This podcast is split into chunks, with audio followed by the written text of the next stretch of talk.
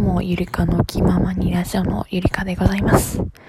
本日は2020年1月の1日の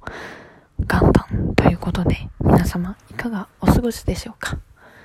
今ここへでお話ししているんですけどいとこのしほちゃんと今日もラジオを撮る予定だったんですがちょっとね不機嫌になってしまって 寝てしまったので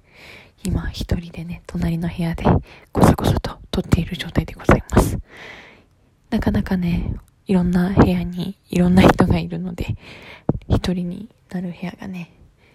今、昔お母さんが使っていた部屋があるんですが、ここぐらいしかなくて、こそこそと小声で撮っている私でございます。それでね、本日のテーマが、マラソンの6日目になりましたかね ?5 日目どっちだったかな多分6日目だと思うんですが、来年の自分に伝えたいこと、ということで、完全に未来予想図になってしまうんですけど、来年の自分ですよね。思いついたのは、私、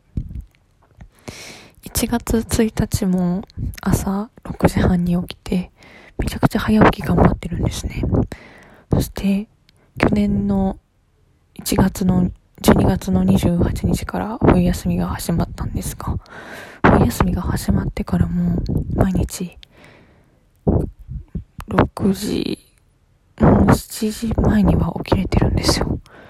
早起きをすれば何かいいことがあるかなっていうのと、自分的に動き出しやすくて、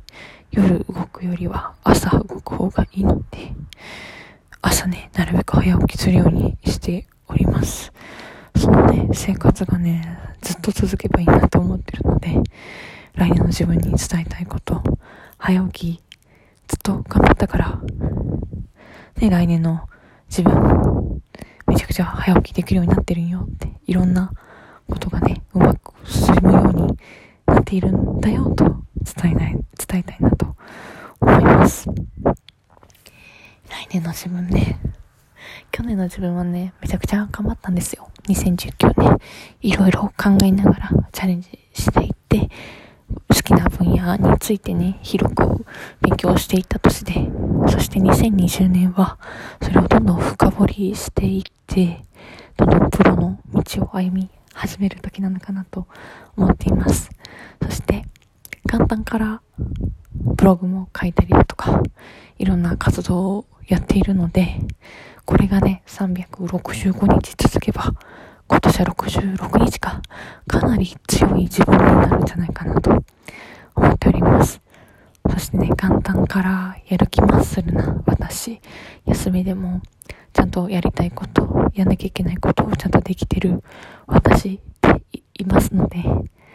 絶対にね、うまくいく年になると思います。ので、来年の自分に伝えたいことは、2020年、めちゃくちゃ頑張ったから、今がありますよと。やったね、私、と褒めたたえたいなと思います。そう、褒めたたえるためにね、2020年、これから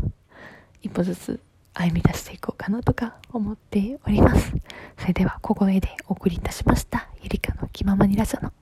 ゆりかでございました。また明日お会いしましょう。バイバイ。